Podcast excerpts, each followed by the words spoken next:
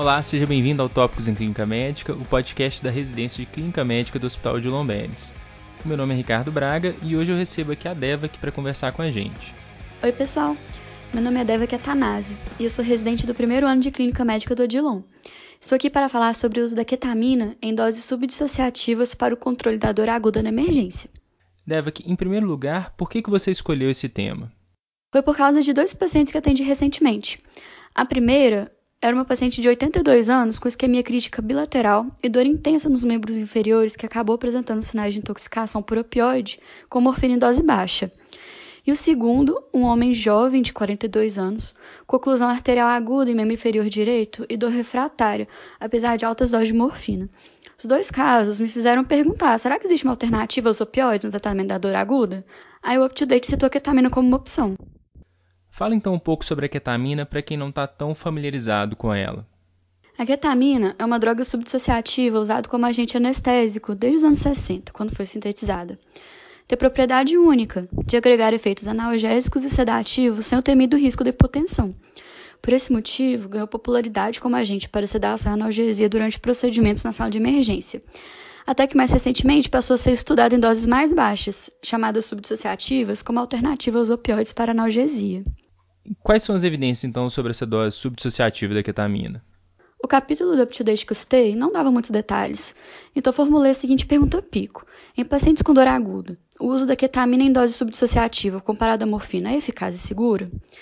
Encontrei uma revisão sistemática e meta-análise, publicada bem recentemente, em outubro de 2018, que tinha como foco justamente avaliar a eficácia da ketamina no controle da dor aguda, menos de 7 dias, comparada à morfina, no departamento de emergência.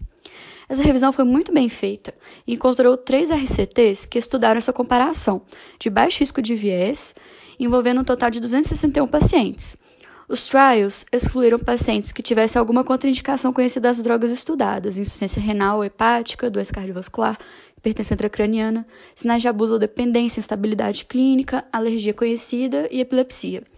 Todos os estudos usaram as doses de 0,3 mg por quilo de ketamina e 0,1 mg por quilo de morfina. Os desfechos avaliados foram redução na escala de dor e incidência de efeitos colaterais. O resultado encontrado na meta-análise foi um risco relativo de 0,42 para o controle da dor favorável à ketamina, porém a diferença não foi estatisticamente significativa. Interessante que quando a gente considera o limite inferior do intervalo de confiança, ou seja, a estimativa de efeito mais conservadora sobre a ketamina, essa estimativa fica abaixo do menor efeito clinicamente significativo para o controle da dor.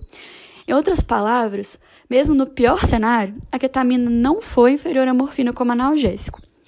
Quanto aos efeitos adversos, não foi possível combinar os resultados numa meta-análise devido a diferenças metodológicas entre os três estudos. Os sintomas mais relatados, então, foram tonteira, desorientação e náuseas, presentes em sua maioria, mais da metade dos casos nos pacientes que receberam ketamina. Nenhum estudo relatou eventos adversos graves em nenhum dos dois grupos. Existe ainda um outro estudo relevante que não foi incluído na revisão por ser muito recente. Ele foi publicado no American Journal of Emergency Medicine em maio de 2018. O trial, chamado Jericat, foi um ensaio clínico randomizado, duplo cego, de baixo risco de viés, que foi realizado no departamento de emergência de um único centro. Incluiu 60 pacientes geriátricos, com mais de 65 anos, uma média de 77 anos, alocados em dois grupos, um recebeu ketamina a 0,3 mg por quilo e o outro recebeu morfina em 0,1 mg por quilo. Foram excluídos o mesmo perfil de pacientes da revisão sistemática. O resultado encontrado foi novamente de que tanto a morfina quanto a ketamina possuem potencial analgésico semelhante. Não houve diferença estatisticamente significativa na analgesia em 30 minutos. Em relação ao desfecho de segurança, a ketamina provocou efeitos colaterais em 73% dos pacientes, comparado a 37% dos que usaram morfina. O NNH bem importante de 3, porém os sintomas provocados foram todos leves e transitórios, tonteira, sensação de realidade e alucinações. Não houve efeitos adversos graves em nenhum dos grupos. Deve, que você falou um bocado de informação. Vamos tentar então resumir todas essas informações para ficar um pouco mais fácil. Resumindo o assunto, a ketamina parece ser não inferior à morfina para analgesia, porém ela está relacionada com maior incidência de efeitos adversos leves. O perfil geral de segurança é satisfatório, sem nenhum efeito grave documentado nessa dose subdissociativa, mesmo numa população mais idosa. Ou seja, os opioides seguem como primeira linha no tratamento da dor intensa, mas a ketamina pode ser sim uma alternativa, eficaz e segura. E depois de ler tudo isso, qual recomendação você faria sobre o uso da ketamina como analgésico? Eu recomendaria considerar o uso da ketamina como agente analgésico em pacientes com dor aguda intensa, que têm contraindicação à morfina ou que responderam mal a ela. Importante respeitar a dose de 0,1 a 0,3 mg por quilo, que deve ser infundida lentamente, em pelo menos 15 minutos, e também lembrar das contraindicações da ketamina. Muito obrigado pela participação com a gente, Devak. Obrigada pela atenção. Aqui termina mais um episódio de Tópicos em Clínica Médica. Gostou do podcast? Quer receber os novos episódios do Tópicos no momento em que eles forem publicados, no seu dispositivo e sem precisar fazer nada? Basta assinar o Tópicos em Clínica Médica no Spotify, no Deezer ou no seu agregador de podcast favorito.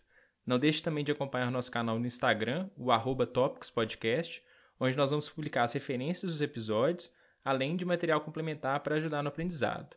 Lá também é o canal de comunicação com a nossa equipe para fazer comentários, críticas ou até para sugerir pauta para os próximos episódios. Até a próxima semana.